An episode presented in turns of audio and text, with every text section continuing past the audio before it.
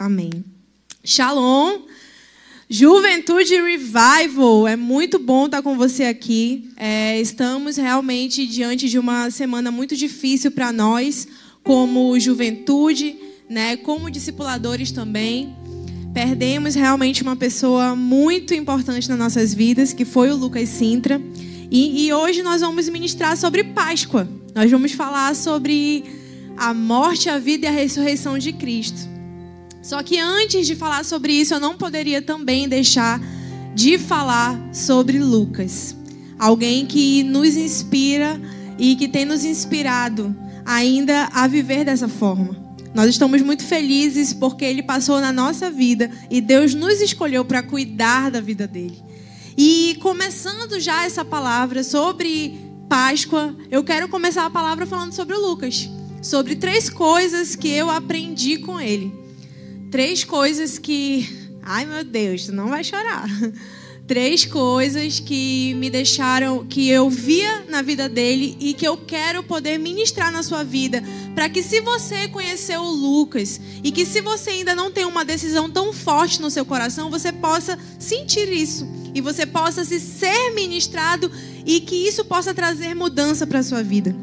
A primeira coisa que eu reconheço na vida do Lucas é que ele reconhecia o sacrifício de Jesus em sua caminhada e colocou Jesus, colocou Cristo como sua prioridade. Ele não só entendeu o sacrifício de Cristo, mas ele falou: Meu Deus, Jesus morreu na cruz por mim. Eu não posso fazer menos do que colocar Cristo como a minha prioridade. E desde quando ele entendeu isso, ele colocou Jesus como a sua prioridade em cada detalhe da sua vida. E nós víamos isso a cada dia e a cada passo que ele dava. Então, não basta só reconhecer o sacrifício de Jesus, mas nós também temos que colocar Jesus como prioridade na nossa vida. A segunda coisa que eu reconheci na vida do Lucas foi que ele, além de reconhecer, ele simplesmente mergulhou. E quando ele mergulhou, ele fez questão de romper com aquilo que afastava ele de Deus. Sim, Lucas ele mergulhou depois que ele entendeu e que ele aceitou Jesus. Ele não ficou sendo meio crente, ele não ficou sendo mais ou menos, ele não se envolveu só um pouco. Não. Ele não decidiu que isso ele não permitiu que isso acontecesse na vida dele. Ele falou: "Eu amo tanto Jesus, eu entendo tanto quem Jesus é que eu vou mergulhar". Ele mergulhou tanto que ele estava presente em tudo que pediam dele, em tudo que tinha a ver com pregar, em tudo que tinha a ver com, com evangelismo, em tudo que tinha a ver com célula. Ele estava ali. Não porque ele era um religioso, mas porque ele amava Jesus. Ele amava tanto a ele que ele rompeu e ele mergulhou. Ele rompeu com o passado de tal forma, pela história dele, que ele até teve que se afastar de algumas coisas, deixar de ir para alguns lugares, e mesmo que aquilo doesse na vida dele, ele continuava agindo da mesma forma. Ele não, nenhum momento desistiu de Jesus, e por isso ele permaneceu. E a terceira coisa, e a última, que eu vi na vida de Lucas, é que ele tinha sim uma história difícil. Se você sentasse para conversar com ele, você poderia ouvir coisas difíceis da história do Lucas. Além da história difícil desde a infância que ele tinha, ele teve uma outra coisa também, que foi um passado forte. Ele teve uma história difícil e um passado forte. Mas nem a história difícil e nem o passado forte foram desculpa. E nem ele usava como limitação. O passado difícil e a história forte que ele teve fez com que, pelo contrário, ele não fosse limitado, ele não dissesse, Ingrid, eu tô agindo assim porque tu sabe, né? A minha vida é tão difícil. Ou então eu tô agindo assim porque tu sabe, né? Eu tive muitas dores na minha vida. Não. Nunca a gente ouviu isso dele. Pelo contrário. Mesmo quando ele tinha uma, uma situação difícil na vida, e ou, ou alguns traumas que vieram, mas ele sempre não, ele, ele fazia questão de não dar desculpas e obedecer aquilo que Deus estava falando. E eu quis compartilhar essas três coisas com você em relação à vida de Lucas, porque Lucas hoje está na glória, né? Ele tinha 24 anos e ele faleceu. Foi muito dolorido para a gente, mas a gente sabe que ele está na glória. E o mais interessante disso tudo é que tudo ali, tudo, no, no, no velório, no enterro, tudo, tudo, dava a certeza da salvação. As pessoas que eram crentes, as pessoas que não eram crentes, tinham pessoas ali até de outras religiões, e todas essas pessoas tinham a certeza de que ele tinha sido salvo. Então eu quero dizer para você que está aí, que você ainda não se decidiu, que você que ainda não mudou por completo a sua vida e não deixou Jesus Cristo ser uma verdade, ei, para de dar desculpas. Ei, para de usar o teu passado, para de usar a tua história para te limitar. Pelo contrário, faz dela um combustível para que você alcance grandes coisas em Deus. Amém? Começamos essa palavra hoje falando sobre ele, por quê? Porque Lucas ele foi uma redenção completa. Nós estamos em tempo de Páscoa. Lucas foi uma redenção completa. Nós vimos ali a redenção de Jesus sendo viva e eficaz na vida dele. E nós estamos em tempo de alegria, em tempo de Páscoa. E na vida dele, Jesus Cristo foi com certeza glorificado. Ficamos tristes pela morte, mas ficamos felizes porque sabemos que existe uma vida eterna. E existe sim uma vida eterna e boa para aqueles que creem em Jesus. E eu sei que Ele está lá. E eu estava pensando, Senhor, meu Deus, eu vou ministrar. E eu estou rindo, mas eu sei que eu estou sentindo muito a perda desse discípulo amado.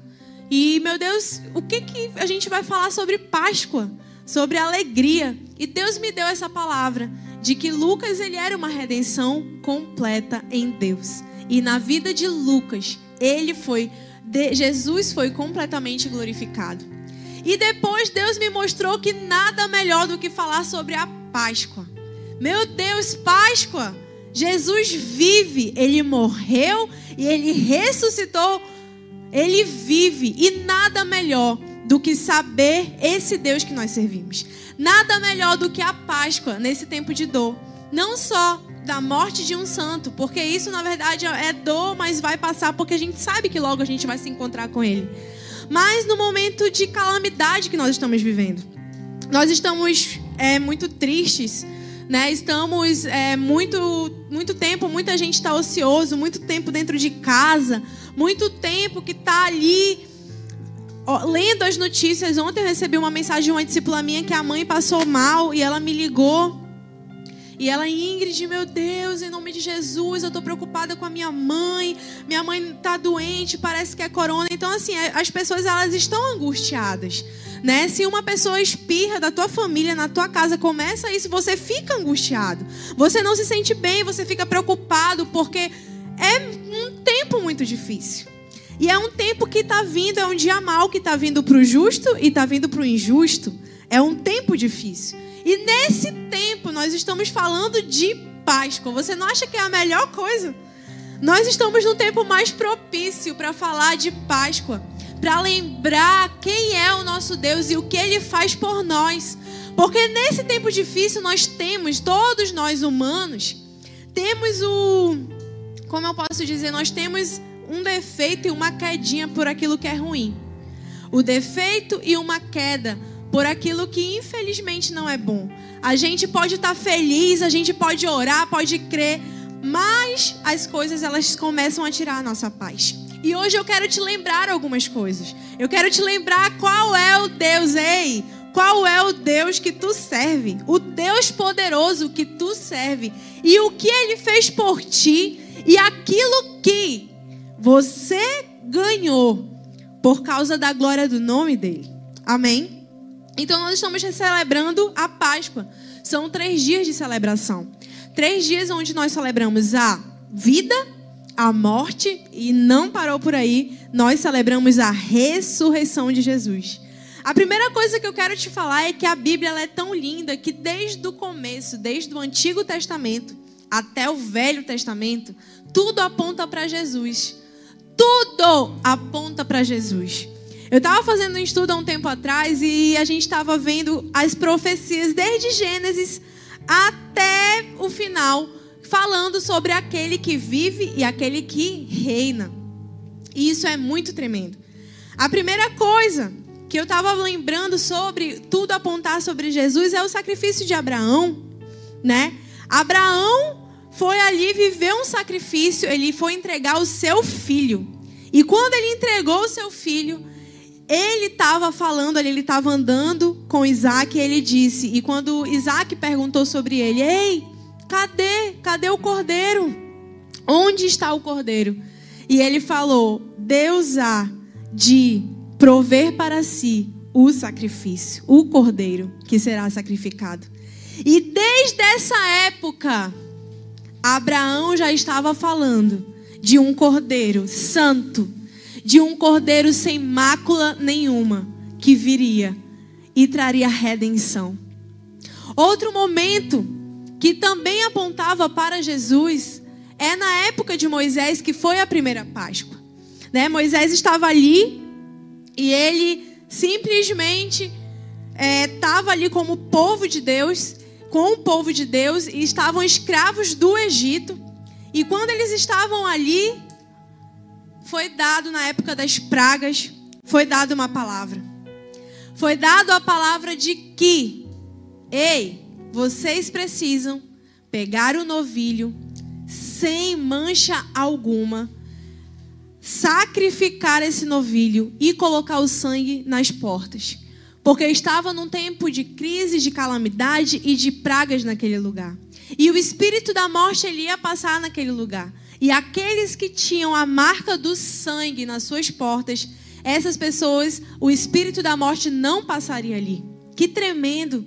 Desde aquela época, o povo de Israel, ele pegou o novilho, ele sacrificou o novilho, colocou nas portas e o espírito da morte passou e eles ficaram intocáveis não foram tocados de forma alguma. E a partir daquele tempo, daquele sacrifício, eles não só não foram tocados pelo espírito de morte, eles também foram libertos. Eles foram liberados do Egito para ir para a terra prometida. E aquilo ali foi a primeira Páscoa. Você está vendo algum, alguma coincidência ou alguma semelhança com o próprio Jesus? Que a partir do momento que ele ele, o próprio Jesus, morreu na cruz por nós. Ele venceu a morte. E ele também derrotou o pecado. Então, tudo apontava para Jesus. E nesse tempo de Páscoa, o que eu quero falar contigo é sobre duas coisas também. Que a gente, às vezes, esquece. A gente pensa, ai meu Deus, coitadinho de Jesus, morreu por nós. Ei, Jesus morrer por nós foi uma decisão de Deus. O próprio Deus entregou seu filho em sacrifício por não por nós, mas pelo amor e pela misericórdia dele. O próprio Deus entregou Jesus como sacrifício para a glória de Deus. E a segunda coisa que eu quero dizer para ti mais uma vez é que a cruz é a vitória de Deus sobre o pecado e sobre a morte. A cruz, ela é, justamente, olha que tremendo, a vitória de Deus sobre o pecado e sobre a morte. E o nosso Jesus, a Páscoa, ela mostra que o nosso Jesus é o conquistador da morte. O que, Ingrid? Isso. O nosso Jesus ele é o conquistador da morte. Ele fez três coisas com a morte. A primeira coisa que ele fez foi desafiar a morte. Jesus desafiou a morte. Ele é muito louco, nosso Deus. Pensa, presta atenção, o Deus que tu serve, o Jesus, o nosso Deus, Jesus Filho, ele venceu a morte. Você pode estar aí triste na sua casa, pedindo de Deus esperança, pedindo de Deus algo que você precise se lembrar para que a sua esperança seja renovada. Eu quero dizer para você que hoje é sábado de Páscoa e hoje eu tô te lembrando que o Deus que tu serve venceu o pecado e a morte. Eu quero que você diga um aleluia aí na sua casa porque isso é tremendo. O Deus que você serve venceu o pecado e a morte. Mas ele não só venceu, ele desafiou a morte. E olha o que a palavra diz lá, abra sua Bíblia, em João 2,19. Eu quero convidar você que está aí do outro lado, sente no seu sofá, pegue a sua Bíblia, abra a sua Bíblia, leia. Você vai ser abençoado quando você estiver lendo. Cultue mesmo ao Senhor agora. Não, não se deixe é, levar por outra situação, pensar em outras coisas, não. Deus quer falar com você hoje, amém? Deus quer ministrar o teu coração. Então pense nisso agora e abra sua Bíblia em João 2, 19. A palavra do Senhor diz assim: Jesus lhes respondeu: Destruam este templo e eu o levantarei em três dias. Ai, meu Deus, que tremendo. Jesus estava falando ali para o povo: Ei, destruam esse templo e eu o restaurarei em três dias. O povo ficou sem entender, ficou louco e ficou falando: esse cara é um herege, esse cara é um louco. Ei, ele já estava desafiando a morte. Ei, morte, onde você está? Pode até vir, mas eu o levantarei em três dias. Jesus desafiou a morte. Mas ele não só desafiou a morte, ele fez outra coisa também. Ele derrotou a morte. Jesus desafiou e Jesus derrotou a morte. E eu quero que você abra sua Bíblia para comprovar isso. Que nós vimos agora ele desafiando, falando que ele sim pode até destruir. Ele estava falando dele. Ele poderia até morrer. Mas que ele seria levantado em três dias. Ele jogou ali uma ameaça para a morte. E teve uma outra situação. Ele também não só ameaçou, mas ele cumpriu com a ameaça e ele derrotou a morte. E a palavra está lá em 1 Coríntios 15, 54 a 58. Então, pegue sua Bíblia aí, abra em 1 Coríntios 15, 54 a 58. Eu vou ler para você aqui. A palavra do Senhor diz assim: quando, porém, o que é corruptível se revertir de incorruptibilidade e o que é mortal de imortalidade, então se cumprirá a palavra que está escrita: a morte foi destruída pela vitória. Eu estou doida para gritar aqui, só que eu estou num estúdio. Mas preste atenção, ei! A morte foi destruída pela vitória. E a Bíblia fala assim: onde está a morte? A sua vitória. Onde está, ó morte, o seu aguilhão? O aguilhão da morte é o pecado, e a força do pecado é a lei. Mas graças a Deus que nos dá a vitória por meio de nosso Senhor Jesus Cristo. Ele não só desafiou a morte, mas ele derrotou a morte. E isso é tremendo, porque, ei, esse é o Deus que tu serve. É um Deus, ele não é um Deus fraco, crucificado. Ele é um Deus poderoso, soberano, que desafiou, que derrubou a morte. E a terceira coisa, ele nos libertou da morte. Todos nós éramos sentenciados a uma morte eterna. Antes de Jesus Cristo vir na terra, todos nós tínhamos a mesma sentença de morte. Sentença de destruição. A morte era uma verdade, o povo era podre. E era cada dia mais corruptível, era cada dia mais corrupto, era cada dia mais envolvido nas trevas. E o que aconteceu? Para a honra e glória do Senhor, Ele nos libertou disso. Jesus desafiou a morte. Jesus derrotou a morte e Jesus nos libertou da morte. E a palavra que eu quero falar contigo sobre Jesus ter nos libertado da morte está em João 11. Abra sua Bíblia. Hoje nós queremos ler a palavra porque é tempo de Páscoa e nós precisamos celebrar isso. Amém? Lá em João 11, no capítulo 25 e 26, a palavra do Senhor diz assim: Ele nos libertou da morte. Ele fala assim: E disse-lhe Jesus: Eu sou a ressurreição e a vida. Aquele que crer em mim, ainda que morra, viverá. E quem vive e crer em mim, não morrerá eternamente. O jugo que estava sobre as nossas vidas, o jugo da morte que estava sobre as nossas vidas. Jesus está falando aqui: aquele que crer em mim, ainda que morra, viverá. Aquele que crer em mim nunca morrerá eternamente. Esse é o Deus que a gente serve e esse é o Deus é onde a nossa esperança está. A nossa esperança está naquele que venceu a morte e nos libertou da morte. Amém? E diante disso, Ingrid, que bênção, que poder. E eu quero falar para vocês alguns benefícios da ressurreição de Cristo. Daqui a pouco nós vamos ler um outro capítulo muito poderoso sobre, sobre justamente a ressurreição de Jesus. Porque toda, todo o cristianismo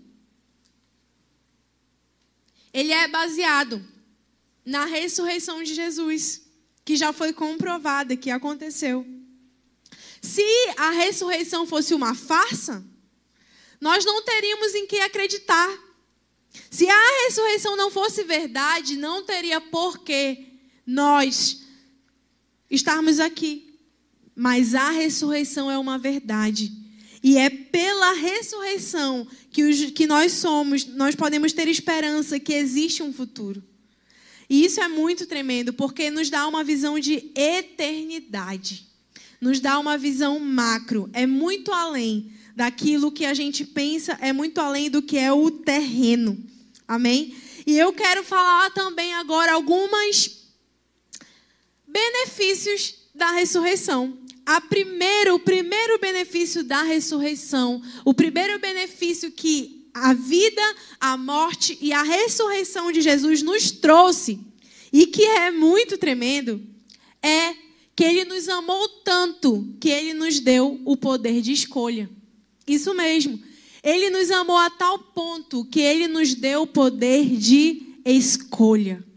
Jesus, ele veio na terra, ele viveu, ele morreu e ressuscitou para nos dar o poder de escolha de querer segui-lo ou de não querer segui-lo. Antes de Jesus, a Bíblia fala que nós éramos destituídos da glória de Deus.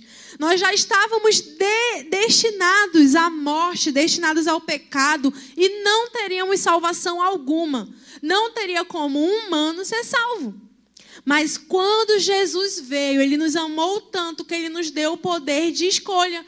Você tem o poder de escolher se você quer a vida ou se você quer a morte, se você quer a maldição ou se você quer a bênção. Você tem o poder de escolher seguir Jesus de corpo e alma ou ser qualquer pessoa dentro da igreja que não vai te levar à salvação. Você tem o poder de escolher mergulhar ou de não mergulhar. O poder de escolha foi através da morte, da ressurreição de Jesus, o sacrifício vivo. O Cordeiro Santo de Deus. Foi ele que nos deu essa oportunidade. Então, se hoje eu estou aqui, é porque o Senhor Jesus, ele me deu a oportunidade de dizer assim: Ingrid, você quer ser salva ou você não quer? E eu escolhi buscar ao Senhor, eu escolhi aceitar Jesus, eu escolhi mergulhar nele. Então, um dos benefícios que a Páscoa nos trouxe, que a morte, vida e ressurreição de Jesus nos trouxe foi: ei, você hoje pode escolher. Você tem o poder de escolha. Você pode querer ou não ser salvo. E você tem o poder, você tem a. Que tremendo, você pode ser salvo. Você hoje pode, entendeu? Viver a eternidade. Aquele versículo que eu acabei de, de ler aqui. Ainda que eu esteja morto, ainda que venha a morte, mas eu vou viver. E isso é muito tremendo. A segunda coisa que eu quero falar com você é que a Páscoa ela nos trouxe um privilégio de ter um relacionamento com Deus. Sim, quando Jesus ele veio, ele rasgou o véu do templo. E ele nos deu o privilégio de poder nos relacionar, ter intimidade com Deus. Sim, intimidade pura com Deus. Você pode entrar no seu quarto, você pode orar e você pode buscar. Deus te deu o privilégio de ter um relacionamento profundo com Ele. Isso é possível hoje. E que tremendo! O que que você tem feito? E eu quero te perguntar agora, com esse privilégio que você tem depois da ressurreição de Jesus. A ressurreição de Jesus te deu esse privilégio, ela trouxe uma coisa que é a coisa mais importante que nós temos aqui nessa terra, o consolador. O Espírito Santo ele veio para essa terra após a ressurreição de Jesus. Deus entregou o consolador para que nos dirigisse, para que a gente tivesse um relacionamento com ele. Você tem o privilégio de falar com Jesus, você tem o privilégio de ouvir a voz dele, de buscar a presença dele. O que você tem feito com esse privilégio? Mas eu quero dizer que é realmente um benefício do alto, um benefício que Deus nos deu depois da Páscoa. Outro benefício que é muito tremendo, eu quero dizer hoje para você sobre esse benefício, principalmente para você que está na sua casa e muitas vezes está aflito e muitas vezes pede a oração dos outros. Eu quero te dizer uma coisa. A Páscoa nos trouxe também, Jesus nos deu autoridade. Repita aí comigo: autoridade. Autoridade. Meu Deus, que voz é essa? Jesus nos deu autoridade para pisar em serpentes e escorpiões. A autoridade nos foi dada do alto para a nossa vida. Autoridade e poder de Deus. Poder revestido de autoridade. Nós temos isso agora. A Páscoa nos trouxe isso. Jesus nos deu isso. Esse é um presente que veio do alto. É um dos benefícios da ressurreição. Nós temos autoridade.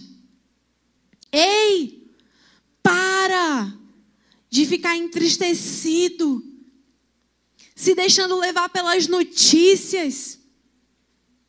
Para, se tu começa a ter um espirro, tu já fica desesperado e tu já manda, liga para o teu pastor pedindo, meu Deus, me ajuda.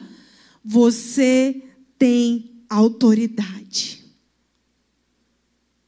Você tem poder revestido de autoridade de Deus. Ele entregou isso para a tua vida. Então, um outro benefício que a Páscoa nos traz é a autoridade.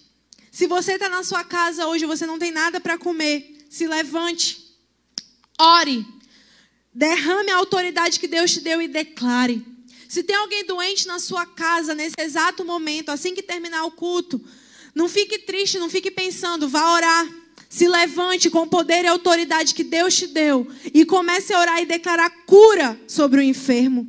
Comece a declarar paz se você está em um lugar onde muitas pessoas estão angustiadas, se a sua família, no grupo da família, está angustiado, está triste, está deprimido, você tem autoridade para dizer: ei, vamos crer no Senhor. O Senhor é aquele que pode todas as coisas e é nele que eu vou me alegrar. Creia nisso. Creia nisso, porque Deus te deu autoridade. Deus te deu autoridade. E esse é um dos benefícios que nós recebemos. Eu quero te lembrar disso, porque às vezes você esquece. Às vezes você está caminhando com Jesus e você esquece que você tem o privilégio de estar na presença dEle. Você esquece que ele te deu autoridade para pisar em serpentes, pisar em escorpiões, para curar enfermos, para até ressuscitar mortos. Você esquece disso.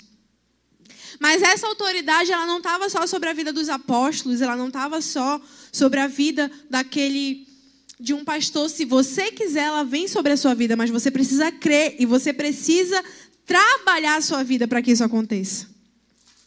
Você precisa crer que você tem essa autoridade você precisa se mover para que essa autoridade ela seja uma verdade na sua vida. Outra coisa que foi um benefício da ressurreição.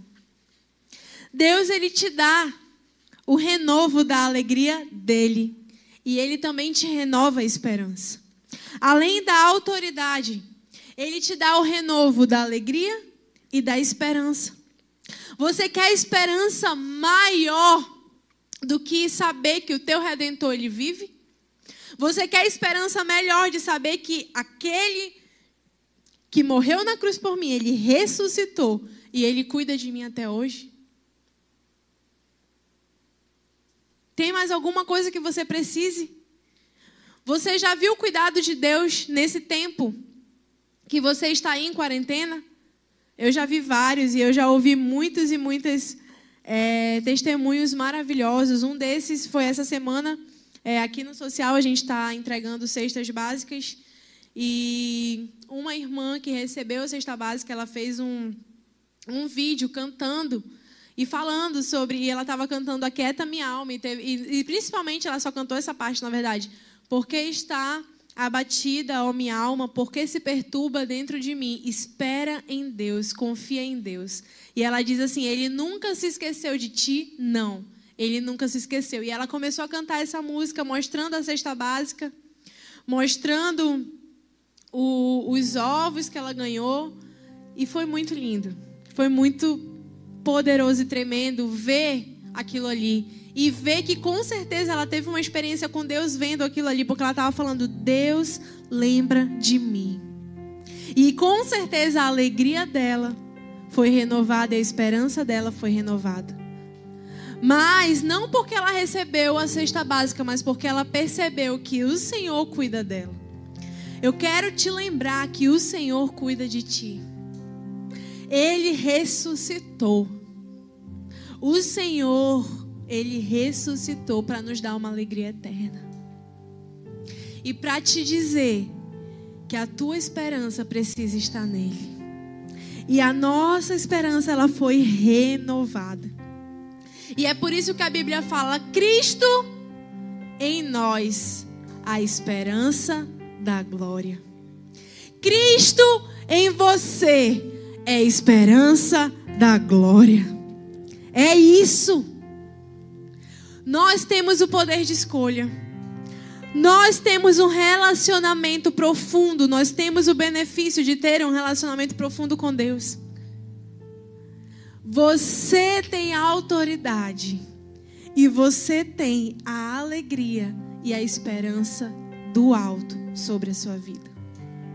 Talvez você tenha ouvido essa palavra agora, eu já estou quase finalizando. E você deve ter falado, Ingrid, glória a Deus, eu precisava dessa palavra.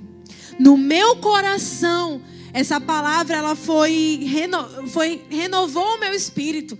Eu me senti renovada de alguma forma. Eu estou mais feliz. Eu creio que o Deus que nós servimos é poderoso e Ele cuida de nós. Mas você pode ser a outra pessoa que está ouvindo isso e está dizendo grandes coisas. Grandes coisas, Ingrid. E aí? Legal, né? Legal, eu tenho paz, alegria, esperança, amor. Uh. Muito bom. Eu quero dizer, se você, se você está ouvindo que o seu redentor ele vive, se você está recebendo uma palavra de que Jesus morreu na cruz e ele ressuscitou e hoje nós temos vida e hoje nós temos a oportunidade de ter uma salvação, se isso não salta no teu espírito, tem um problema temos um problema aí. E eu quero, antes de falar desse problema, eu quero ler um, um capítulo quase que inteiro. Dessa vez eu vou usar minha Bíblia, não vai ser o celular. Por isso que eu quero que você abra a sua Bíblia em 1 Coríntios 15, até o versículo, a partir do versículo 1. Amém? Abra aí sua Bíblia, que é o tempo que eu vou abrir a minha aqui também.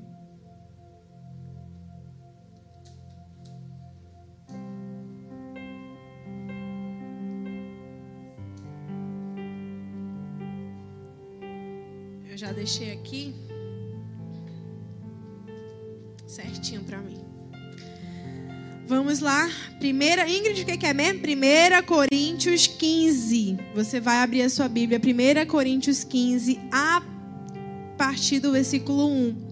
Eu quero que você preste atenção. Eu vou ler algumas partes aqui, vou parar, mas outras eu vou seguir direto. Mas nós precisamos. Essa palavra é muito tremenda. Eu não vou conseguir não ler ela toda, porque ela é muito poderosa.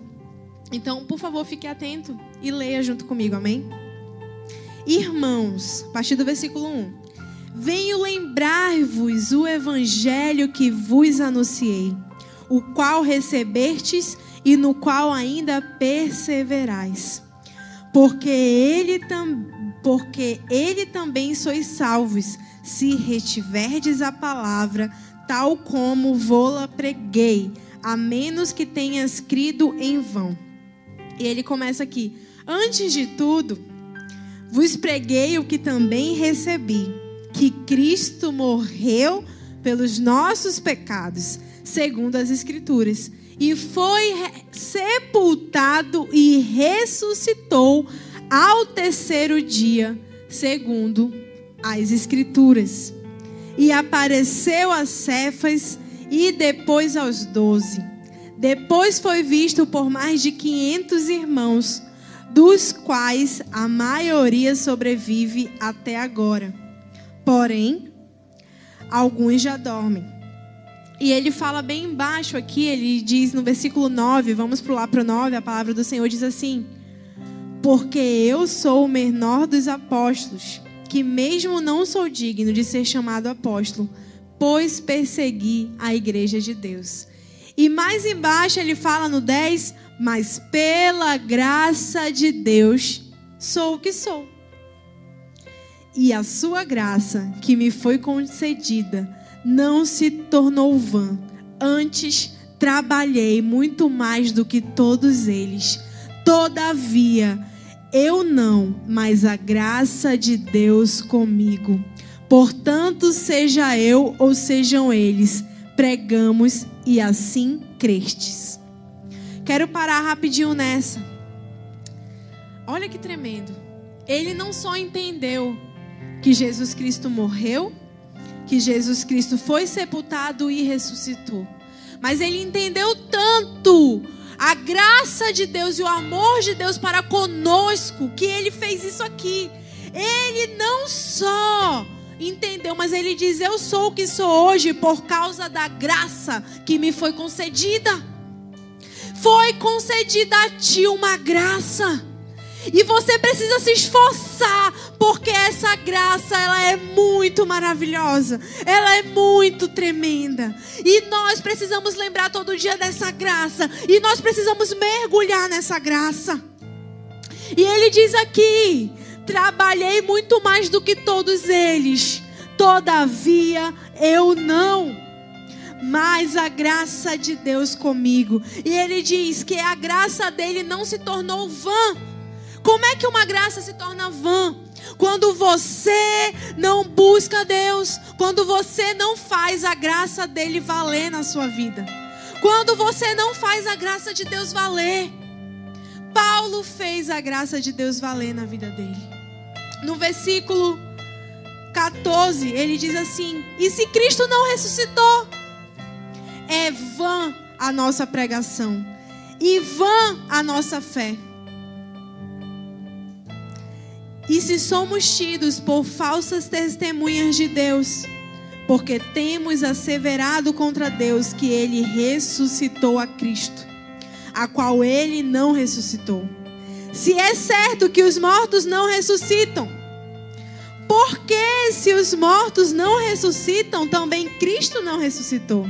E se Cristo não ressuscitou, é vã a nossa fé e ainda permaneceis nos vossos pecados. E olha o que ele diz aqui: e ainda mais, que os que dormiram em Cristo pereceram. Se a ressurreição for uma mentira, todos nós, a, a, todo mundo, o mundo inteiro está realmente perdido. Mas não é uma mentira para a honra e glória do Senhor. E ele diz aqui: se a nossa esperança em Cristo se, limi se limita apenas a esta vida, somos os mais infelizes de todos os homens. Cara, eu vou ler de novo para ti aqui. Se a nossa esperança em Cristo se limita apenas nesta vida, somos os mais infelizes de todos os homens. Sabe por quê? Você não se alegrou tanto? Porque você não está com os olhos na eternidade. Você permitiu que a sua vida ela fosse taxada aqui na matéria. Sua vida foi taxada naquilo que você está vivendo aqui. E não é isso que Deus tem para a tua vida. Você precisa viver aqui na terra como um peregrino, entendendo que aqui é o pior lugar que você vai conhecer, porque você vai para o céu. E lá é um lugar onde não tem choro e nem ranger de dentes. Você precisa entender que aqui na terra é uma passagem. Você não tem que Claro, trabalhar assim, fazer tudo isso, mas isso não tem que ser a sua prioridade. Não tem que, na Bíblia fala pra gente não procurar tesouros terrenos. Você tem que estar tá com seu olho na eternidade. É isso que ele está falando aqui. Se você, se a sua esperança em Cristo só, só, está só aqui, está só no que você vai comer e na conta que você vai pagar, mas você não está olhando para a eternidade, você tem um problema. Você tem um problema. Porque se você está dessa forma, você pode ser o mais miserável de todos os homens. E não é isso que Deus tem para a tua vida. Deus quer que a tua fé ela vá além. A tua fé ela tem que ir mais. Ela tem que ir até a eternidade. Você tem que estar tá nos olhos, no alto, entendendo a eternidade. Próximo versículo. Mas de fato, Cristo ressuscitou dentre os mortos sendo ele a primícia dos que dormem. Visto que a morte veio por um homem, também por um homem veio a ressurreição dos mortos, porque assim como Adão todos morreram, assim também todos serão vivificados em Cristo. E mais embaixo a palavra de Deus fala, no 33, eu queria ler tudo, mas não vai dar. Não vos enganeis, as más conversações corrompem os bons costumes. Tornai-vos a sobriedade, como é justo. E não pequeis, porque alguns ainda não têm conhecimento de Deus. Isto para vergonha vossa. Essa palavra, ela fala sobre duas coisas que eu estou querendo dizer contigo aqui, para ti aqui que se você quiser experimentar Cristo, viva como um peregrino nessa terra. Você precisa viver como um peregrino, entendendo que o céu é a sua morada. Você precisa ter uma visão de eternidade. E você não pode ser de boa com o pecado. Você não pode ser amigo do pecado. Nós estamos em tempo de Páscoa. Nós estamos em tempo de mudança. Na Bíblia fala, não vou ler aqui por causa do tempo, mas em 1 Coríntios 5, do 7 a 8, fala para nós celebrarmos a Páscoa de uma forma que a gente não pode usar o fermento. O fermento ele leveda a massa. E nós não podemos usar o fermento para celebrar a Páscoa. Ele está fazendo uma analogia ao pecado. Você não pode ter um pouco de pecado, você precisa ser santo. Você não tem que ter um pouco de mentira, um pouco de prostituição, um pouco disso e um pouco daquilo. A Bíblia está falando aqui, ei, você não pode se meter. Tem coisa que não te cabe mais. Você precisa romper com o pecado. Não é romper de pouco, é romper por completo. É um rompimento. É um corte. Não dá para brincar. Nós precisamos celebrar a Páscoa da maneira certa. E é tendo gratidão ao Senhor. Porque ele viveu, ele morreu e ele ressuscitou. Porque o nome dele foi glorificado através da graça dele sobre a nossa vida. e porque hoje nós temos o poder de escolha. Mas nós não podemos brincar com aquilo que é sujo.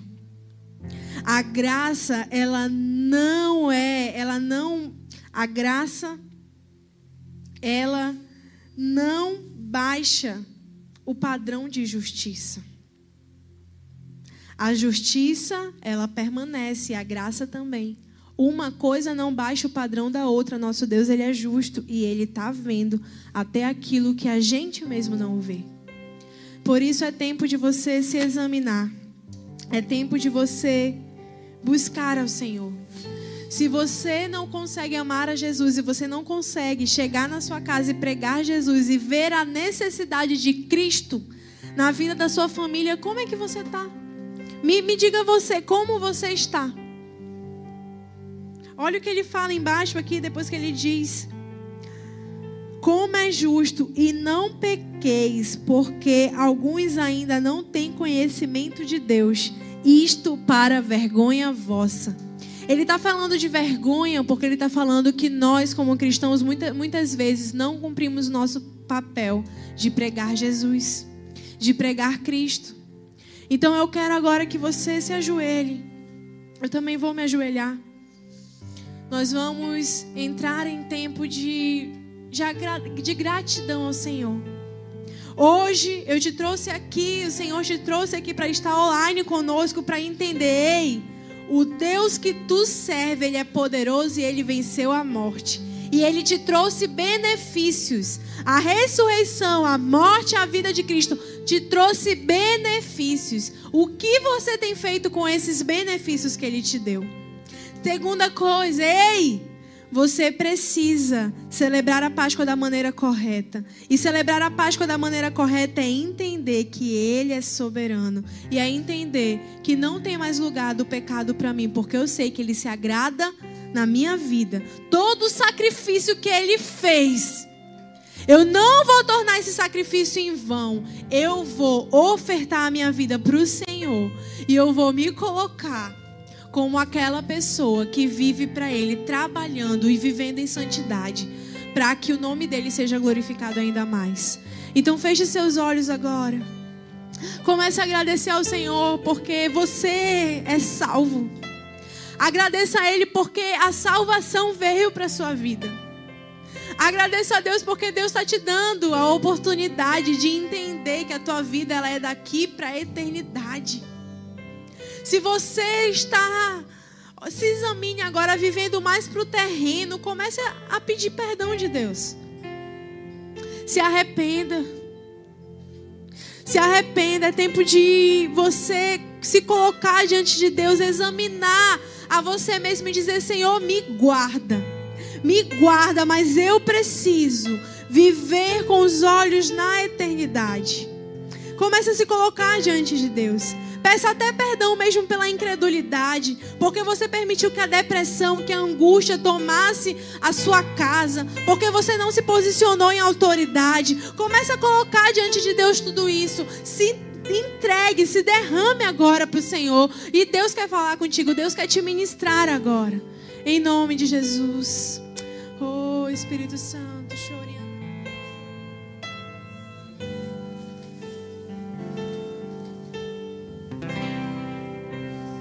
O universo chora, o sol se apagou. Ali estava morto o Salvador, seu corpo lá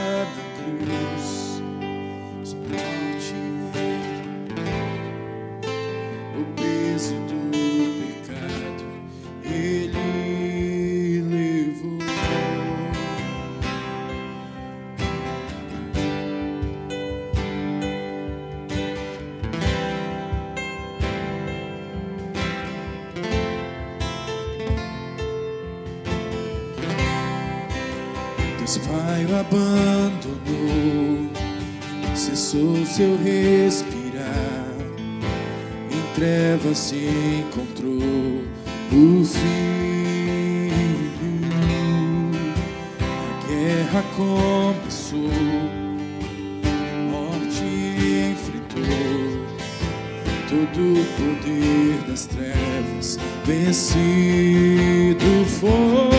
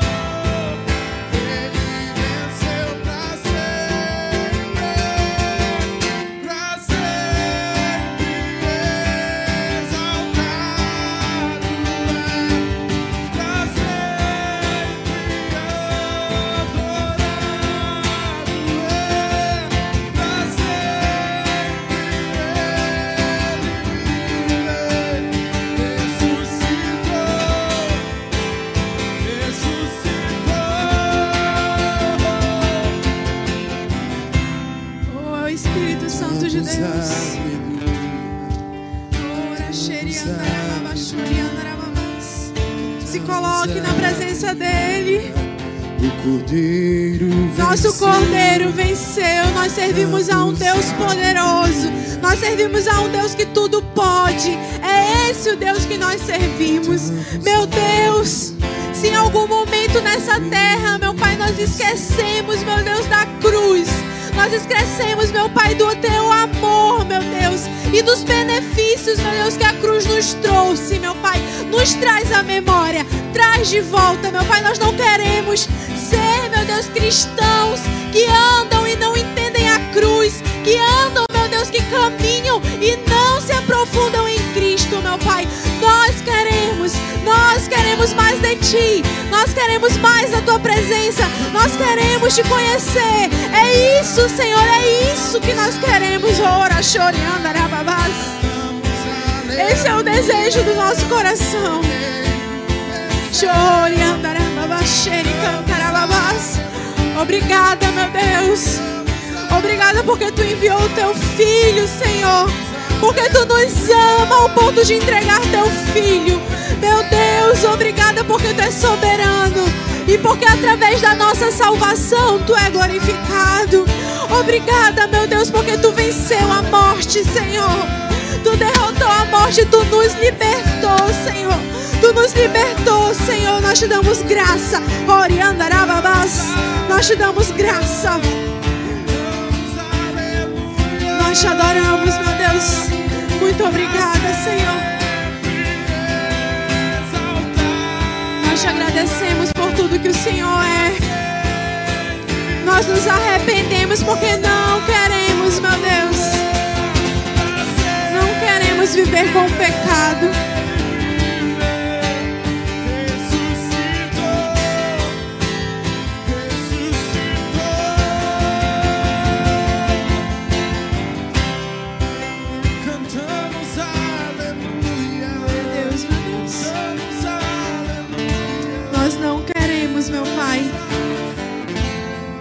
Nessa terra mais ou menos. Nós queremos permanecer em Ti. Nós queremos passar nessa terra como peregrinos, porque sabemos que se a gente entender que esse lugar que nós estamos é só uma passagem, nós vamos nos encontrar contigo de forma profunda nessa terra. Nos ajuda, meu Deus, a estar com os olhos no alto. Porque o nosso dia a dia muitas vezes faz a gente esquecer do alto e focar no que é terreno. Mas hoje, nós, em tempo de Páscoa, nós estamos alinhando a nossa visão à tua.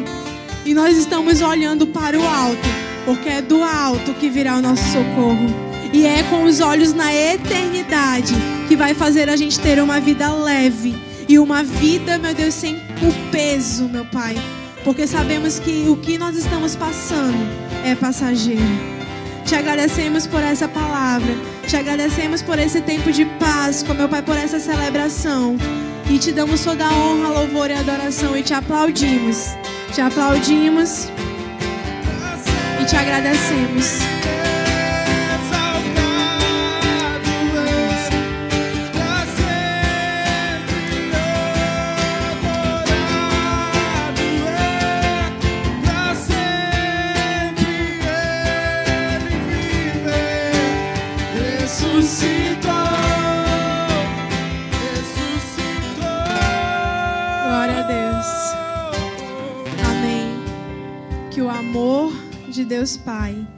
A graça redentiva de Jesus Cristo, o Filho, e as divinas consolações do Espírito Santo estejam contigo, te abençoando nesse dia. Que o Senhor possa te lembrar o quão poderoso Ele é. E que o Senhor possa te colocar com a tua mente alinhada à vontade dele. Pelo nome de Jesus, que Deus te abençoe. Amanhã nós temos culto de celebração da família e vai ser uma celebração linda de Páscoa. Então te esperamos aqui, oito e meia, tá? Pode entrar aí que nós vamos estar dez e meia e às 17 horas. Te espero, hein? Vai ser uma celebração incrível. Deus te abençoe. Paz!